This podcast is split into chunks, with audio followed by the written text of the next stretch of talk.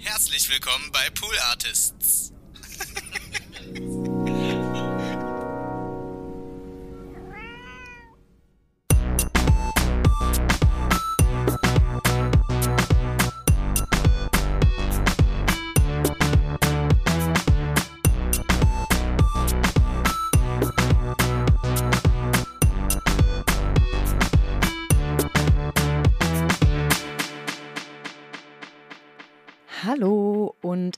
Herzlich willkommen zu Hört, Hört, dem Podcast, den ihr vermutlich eingeschaltet habt, weil ihr eine Podcast-Empfehlung haben möchtet. Ähm, da seid ihr hier richtig. mein Name ist Konstanze Marie Teschner und ich wurde heute geweckt von einem, einem Traum. Also ich bin aufgewacht und habe so einen Schreck bekommen. Und es hat etwas mit meiner heutigen Gästin zu tun. Sie macht ganz Was? groß. Was? Sie macht ganz große Davon Augen. wusste ich noch nichts. Herzlich willkommen, Nora Gantenbrink. Hallo Konstanze, jetzt bin ich gespannt. Das kannst du sein. Ich war es auch. Ich bin heute Morgen, wie gesagt, aufgewacht und äh, hatte, ich habe, glaube ich, so ein bisschen von dieser Interviewsituation geträumt Mhm. und habe dann, war so ein bisschen irritiert und habe in meinem Telefon gewühlt, weil ich dann dachte, Moment, Moment, und ich wusste gar nicht so richtig, wonach ich suche und habe dann einen Screenshot gefunden. Okay. Auf dem, äh, auf dem du, also von, von Instagram, auf dem du verlinkt bist.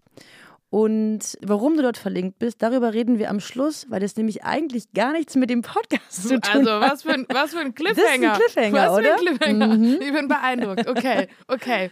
Und werde jetzt natürlich auch auf jeden Fall bis zum Ende hier bleiben. Das freut mich. genau, weil der Podcast, über den wir sprechen wollen, der heißt Sollzustand, den du moderierst. Ja, Das ist total korrekt. Ja, ich äh, moderiere den Podcast für den Rowold Verlag und ähm, es geht darin um die Zukunft. Richtig. Äh, es gibt mittlerweile 14 Folgen. Und äh, das ist einer der Podcasts, von dem ich behaupten kann, dass ich jede Folge gehört habe. Alice. weil wir den im Hause Pool Artist produzieren Ach so, und, du ich, musstest ihn hören. Ja, und okay. ich ganz nah an dem Projekt dran arbeite. Aber auch wenn ich, wenn es Folgen gab, die quasi bearbeitet wurden, als ich im Urlaub war oder so, habe ich alle gehört. Es ist wirklich einer meiner absoluten Lieblingspodcasts. Konstanze, jetzt hast du die Kurve nochmal bekommen. ähm, du sprichst mit Autoren und Autorinnen über genau den Ist- und den Soll-Zustand. Und es sind alles Autoren, Autorinnen, die Bücher im Rowold Verlag nicht alle. Aber viele haben Bücher dort veröffentlicht, das ist äh, richtig, ja. Und meistens sind es eigentlich Sachbücher, würde ich sagen. Manchmal allerdings auch Belletristik, ja. Ähm, aber irgendwie versuchen wir immer irgendwie äh, eine Autorin oder einen Autoren zu finden, wo man halt irgendwas rauskitzeln kann zum Thema Gegenwart, Zukunft, ähm, ja. Ja. Ich ähm, höre den, glaube ich, auch so gern, weil, weil ich super viel dabei lerne. Ich habe zum Beispiel in der Folge ähm, mit Madame Moneypenny Natascha Wegelin, Mhm, richtig ist die richtige ja, Name, ja. genau. Habe ich halt gelernt, so ein Bewusstsein für den Umgang mit Geld zu schaffen. Und die Folge war, also ich habe das Gefühl, dass du ganz unterschiedlich bist mit den Gästen und Gästinnen. Ähm, manchmal kennt ihr euch, glaube ich, schon irgendwie, weil ihr beruflich zusammengearbeitet Mhm. Ja. habt. Du bist Journalistin, arbeitest in vielen unterschiedlichen Bereichen. Und das merkt man, glaube ich, manchmal, dass ihr Mhm. so näher seid und schon so eine freundschaftliche Basis habt. Und da war es, glaube ich, so ein bisschen, äh, in meiner Empfindung, ein bisschen distanzierter. Mhm. Ja, das stimmt. Aber ich habe ähm, also ganz viele Sachen ähm, mitgenommen und daraus gelernt und weitergetragen. Habe daraufhin auch erst ihren Podcast gehört. ja, ich, ähm, richtig gut ist der, ne? Ja, hab, kannte den natürlich vorher, weil der ist ja sehr prominent Mhm. und populär. Hatte aber so ein bisschen Berührungsängste, weiß ich nicht. Ich halt, wollte den nicht unbedingt Mhm. hören einfach. Aber das Interview zwischen euch beiden hat mich äh, da so rangeführt und äh, ich höre den mittlerweile echt regelmäßig und total gern. Cool, das heißt, du hast deine Altersvorsorge jetzt im Griff. Ich arbeite da Du arbeitest daran. Genau. Das freut mich. Ja, das stimmt tatsächlich, weil Natascha Wegelin, äh, eigentlich sprechen wir immer so rund eine Stunde mit den ähm, Gästen und Gästinnen, aber sie hatte halt eben an dem Tag nur 45 Minuten Zeit, ne, so Stichwort Zeit ist Geld. und, ähm, und, und dadurch, glaube ich, war es einfach nicht so verlabert, wie wir es vielleicht sonst manchmal sind. Es war so auf den Punkt. Ja, aber äh, auch total gut. Mm, In der Folge mit Melodie Michelberger, die, da habe ich halt viel gelernt nochmal das Bewusstsein zu schärfen mhm. für den Umgang mit Körperbildern, wie politisch das alles ist. Auch das war eine sehr emotionale Folge. Äh, die fand ich sehr, sehr ergreifend, hat, glaube ich, ganz oft so Gänsehaut bekommen. Mhm. Ähm, also es ist in jeder Folge, die ist so, die ist total voll. Also mit Informationen mhm. auch, aber auch mit Emotionen. Und das finde ich total wertvoll, dass du das oder ihr das bisher so hinbekommen habt. Aber meine Frage nach diesem langen Bogen, den ich gerade aufgebaut habe. Ich höre dir gerne zu. Ich, ich, möchte ja meinen HörerInnen eben so unterschwellig erzählen, womit wem du schon Tolles gesprochen hast. Meine Frage, was hast du gelernt von in, in den Gesprächen, von den Interviews? Fällt dir was ein, wo was bei dir so doll hängen geblieben ist? Oh, ich habe auch total viel gelernt, ehrlich. Und das ist keine Floskel, auch wenn es vielleicht wie eine klingt. Ähm, ich bin, also zuletzt war ich einfach super beeindruckt, auch von der Cleverness von Mareike Kaiser. Also ich finde einfach, wie, was sie so für arschcoole Antworten gegeben hat und wie, äh, ja, auch äh, ich habe mit ihr darüber gesprochen, auch manchmal ob ihre Ansichten. Also sie hat ein, ein Buch geschrieben, äh, Das Unwohlsein der modernen Mutter und ähm, und über und wir hatten uns dann auch darüber unterhalten, ob das eben teilweise radikal ist, äh, was sie fordert. Und da hat sie so total mein Bewusstsein dafür verändert, ob das irgendwie, also ob mir das nur radikal vorkommt und ob das überhaupt nicht radikal ist. Und naja, also ich, das fand ich, da habe ich sehr viel drüber nachgedacht und auch eben, ich bin auch Journalistin und ich habe mich immer so ein bisschen gesträubt, darüber zu schreiben, dass ich eben auch Mutter bin und ich habe total durch Mareike Kaisers ähm, äh, gelernt, wie wichtig das aber eben auch ist. Also das wäre jetzt so, äh, was äh, mir relativ äh, aktuell einfällt.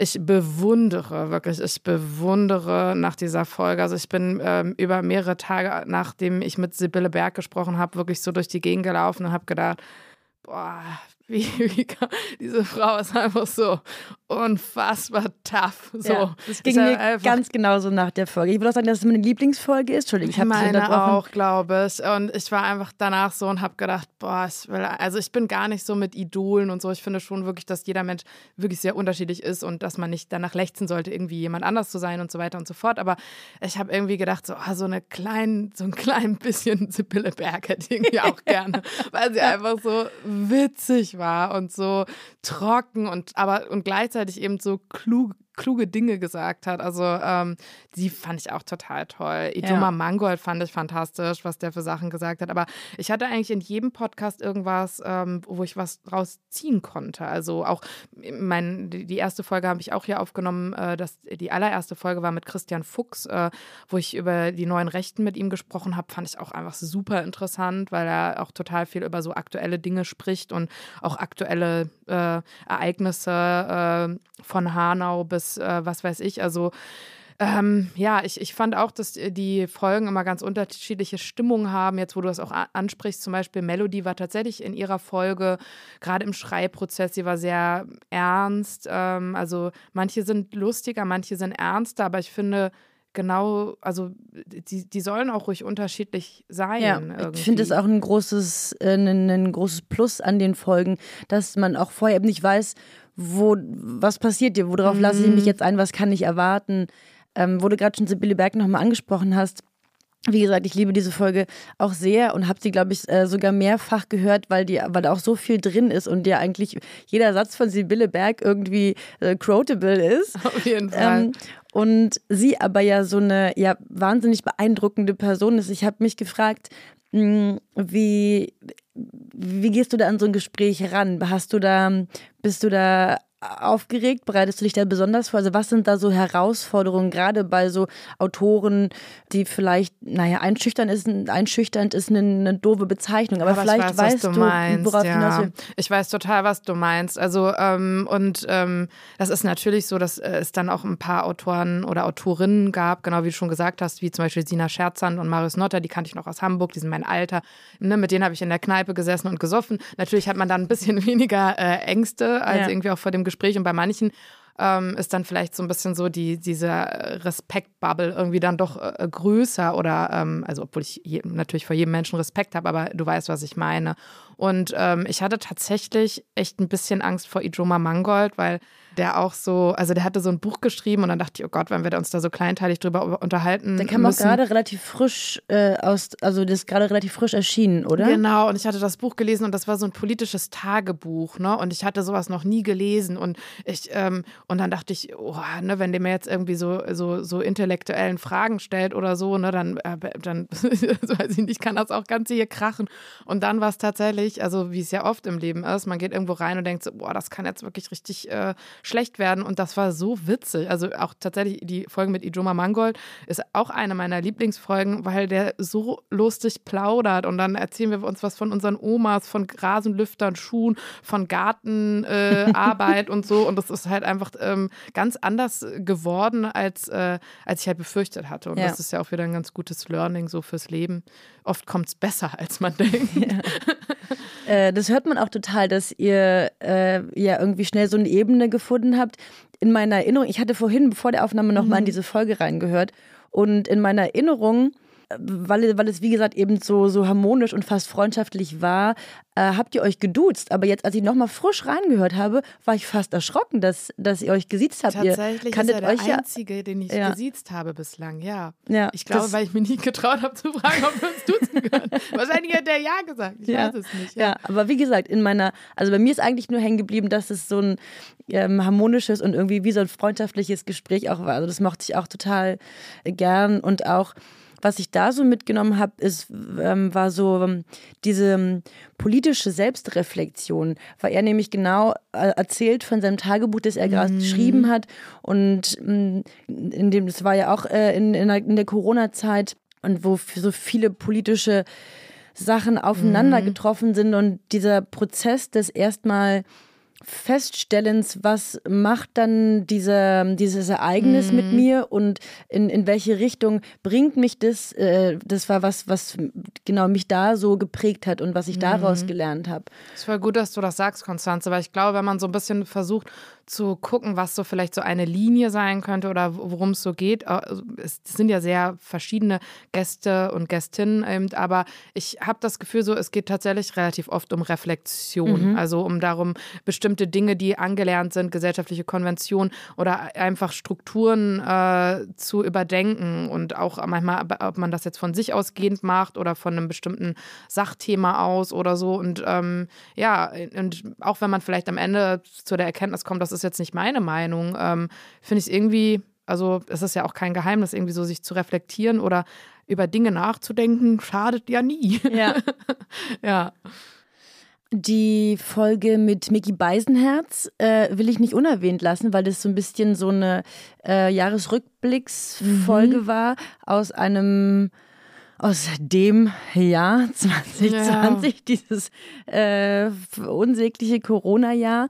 Ähm, wie hast du die so in Erinnerung? Was äh, aber da wusstest, konnte, konntest du ja wahrscheinlich auch schwierig sagen, was kommt da auf uns äh, drauf zu? Wie hast du dich darauf vorbereitet? Hast du dazu noch so ein bisschen so ein Gefühl? Ja, also tatsächlich ist mir da ein Satz total in Erinnerung äh, geblieben, weil ich habe äh, Mickey Beisenherz gefragt, ob ähm, äh, er irgend, äh, also aus diesem Jahr eben, also auch was man aus, für die Zukunft ableiten könne. Und da hat er gesagt, wenn man aus dem Jahr 2020 jetzt irgendwas sagen würde, dass man in die Zukunft sehen könnte, dann das wäre irgendwie total absurd, weil also wenn man was aus diesem Jahr Jahr äh, gelernt hätte, dann, dass man überhaupt nichts weiß, was passiert. Ja. Ne? Also weil ja einfach kein Mensch diese Pandemie vorhergesehen hat. Und das fand ich äh, einfach so bezeichnend. Ja. Und ich dachte so, ja, stimmt einfach total. Ja, das fand ich auch. Ich habe äh, vor ein paar Wochen den Trailer geschnitten für Solzostadt und mhm. habe genau diesen Satz daraus mhm, geschnitten. Mhm, echt? Ja, cool, weil ich fand es auch so gut. Auch, also ja, der, das bringt es sehr auf den Punkt. Ja, und das ist natürlich das Einzige, was manchmal ähm, etwas zu kurz kommt. Also,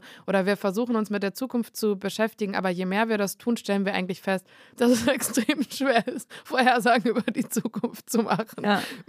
Schrägstrich quasi unmöglich. Aber mit, mit dem Gespräch darüber, beeinflusst man sie ja vielleicht auch Ja. in, in auf eine Art. Also Ja. wie du schon sagtest, das, ähm, den Moment selbst zu reflektieren, äh, anzuerkennen, was, was Mhm. machen Dinge mit uns, kann ja oder ja, es wäre schön, wenn das halt die, die Zukunft Mhm. in, in Bahnen lenkt, die man vielleicht so ein bisschen mehr in der Hand hat, ähm, unabhängig von Umweltkatastrophen und, und Pandemien. Aber so politisches äh, Geschehen und gesellschaftlichen Wandel kann man, glaube ich, gut beeinflussen, indem man eben genau das macht, was ihr in diesen Gesprächen macht. Ähm, deswegen finde ich die, wie gesagt, so wertvoll.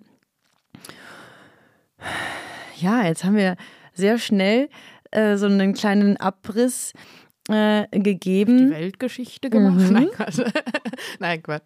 Ähm, ah ja, das stimmt. Aber ja, Stichwort äh, Pandemie, äh, das ist äh, vielleicht noch was, was ich äh, sagen kann, was ich auch irgendwie, oder wo natürlich dieser Podcast dann irgendwie unfreiwillig doll auch irgendwie durchgeprägt worden ist. Also äh, tatsächlich war halt relativ schnell Pandemie und ähm, außer die ersten Gäste haben wir dann fast alle Folgen auch remote aufgenommen, was ich halt teilweise auch wirklich schade fand natürlich, weil ähm, ich äh, viele auch gerne halt persönlich kennengelernt habe, aber es hat einfach trotzdem eigentlich erstaunlich gut funktioniert, muss ich sagen. Dank Ja. euch. Ja, sehr gern. Äh, und ich bin aber auch total froh, dass äh, wir das und toi toi toi, dass es eine Weile so anhält, äh, wieder in Persona machen können. Weil ich glaube, das hat einfach eine andere Dynamik. Das macht viel mit den Gesprächsteilnehmern, mit den Inhalten sicherlich auch auf eine Art und Weise. Allein dieses Geplänkel, man kommt in den gleichen Raum, man merkt irgendwie so ein bisschen, wo kommt die Person gerade her, wie fühlt sie sich gerade und so. Also ich habe dich ja auch gerade so ein bisschen äh, überrascht mit, mit dieser Interviewsituation. Gerne, gerne. Und auch da hätte ich irgendwie gemerkt, du bist gerade so ein bisschen abgekämpft, weil ihr aus Hamburg gekommen seid und so. Dann ja, hat man ja irgendwie eine andere Distanz und man geht anders aufeinander ein. Also ich bin echt froh, dass das, äh, dass wir wieder richtige Interviews in Persona machen. Ja, können. ich glaube, alle haben halt von uns echt so eine Sehnsucht nach Menschen ne? Ja. und nach äh, auch Erlebnissen, obwohl ich weiß nicht, wie es dir da ging, aber also ich hatte jetzt tatsächlich letztens vor zwei Wochen haben wir, ich habe an so einer Serie mitgeschrieben und da hatten wir eine ähm, äh, die Premiere in, äh, in Berlin im Freilift-Kino Hasenheide und das waren dann echt so 250 Leute und so und das erste Mal so eine große Veranstaltung nach der Pandemie und ich war echt so, boah, krass, ne? ich musste am nächsten, am nächsten Tag habe ich echt so gesagt, so Smalltalk wieder zu machen, dass da mit so vielen Leuten, das muss man erstmal wieder Ja. irgendwie so ein bisschen reinkommen. Ja, ja, also man hat Ja. irgendwie erstmal so ein bisschen so eine Barriere und so eine Scheu und man weiß gar nicht, darf, ich jetzt Mhm. jemandem die Hand geben? Wie nah dürfen wir uns sein? Wie lang dürfen wir? Also das sind so ganz viele ähm, Sachen, die das mit einem gemacht hat. Ich hatte auch das Gefühl, ähm, also ich war bei uns hier viel im Büro, weil wir das so ein bisschen besetzt halten wollten, waren wir mal zu eine Person oder zwei. Und als wir jetzt langsam wieder alle ins Büro gekommen sind, da habe ich irgendwann zwischendurch wie so ein bisschen so eine Beklemmung gehabt und dachte, okay, hier sind gerade sehr viele Menschen in diesem Raum. Mm, Und obwohl ich mich danach gesehnt habe und das so toll finde, dass wir alle wieder beieinander sein können, äh, macht es, glaube ich, unterschwellig sehr viel mit den Menschen und wir müssen erstmal wieder lernen, Man Mensch man- zu sein. ja. Oh, wow, wo kam das Man her? muss auf einmal wieder so, man muss so wieder ein bisschen reinkommen, Mensch, Mensch zu sein. Nein, ich weiß, äh, was du meinst. Und tatsächlich, also das kommt mir auch immer noch ein bisschen wie so eine Utopie vor, aber ich habe in der Pandemie total oft geträumt. Ich war früher, in, da gab es in Frankfurt im, in so einem U-Bahnhof und da konnte man unten in so einen Techno-Club rein. Und ich weiß noch so dieses Gefühl, wenn man diese Stahltür und wenn man da so reingegangen ist und dann so in diesen Raum ging und alles, alles war so dunkel und eng und, und, und alle Menschen waren so nass geschwitzt, getanzt. Man hat sich so reingewurstet in diesen Raum und so und in diese Bässe und, und davon habe ich tatsächlich oft geträumt und äh, da denke ich manchmal, oh ja. Aber war das dann so ein, ein Sehnsuchtstraum? Ich glaube schon, weil es einfach so absurd war, dass man, dass, dass man da reingeht, dass ich, dass man dieses, dieses Gefühl habe ich mal, also das hatte ich total oft, äh, dass ich immer diesen, und es, es endete auch immer damit, dass ich dort reingegangen bin, dann ging es nie weiter. Also ich glaube, das war aber, hatte auch mit, diesen, mit dieser Sehnsucht nach Clubs zu tun und Menschen, schwitzigen Menschen. Ja. Äh, Stichwort Traum. Soll Ja, ich dir erzählen, was. unbedingt. Jetzt, genau. äh, Du äh, hast ja, es, du hast es gerade auch schon äh, angeteased. Du hast ähm, Regie geführt in einer Serie. Ich, äh, nee, Regie habe ich äh, nicht geführt. Ja, das waren äh, zwei wunderbare Regisseurinnen. Ich habe die Serie geschrieben, Ah. zusammen mit Johannes Boss, der auch Jerks zum Beispiel geschrieben hat. Und wir haben, und der, genau, hat auch die kreative Leitung dann der Serie übernommen. Und ich, wir haben die acht äh, Drehbücher geschrieben für diese Serie. Für Deadlines. genau. Das hatte ich Ja. nämlich, ich hatte Werbung dafür auf Instagram gesehen oder jemand hat es geteilt und da habe ich den Namen gesehen und war so, ah, Moment. Ja.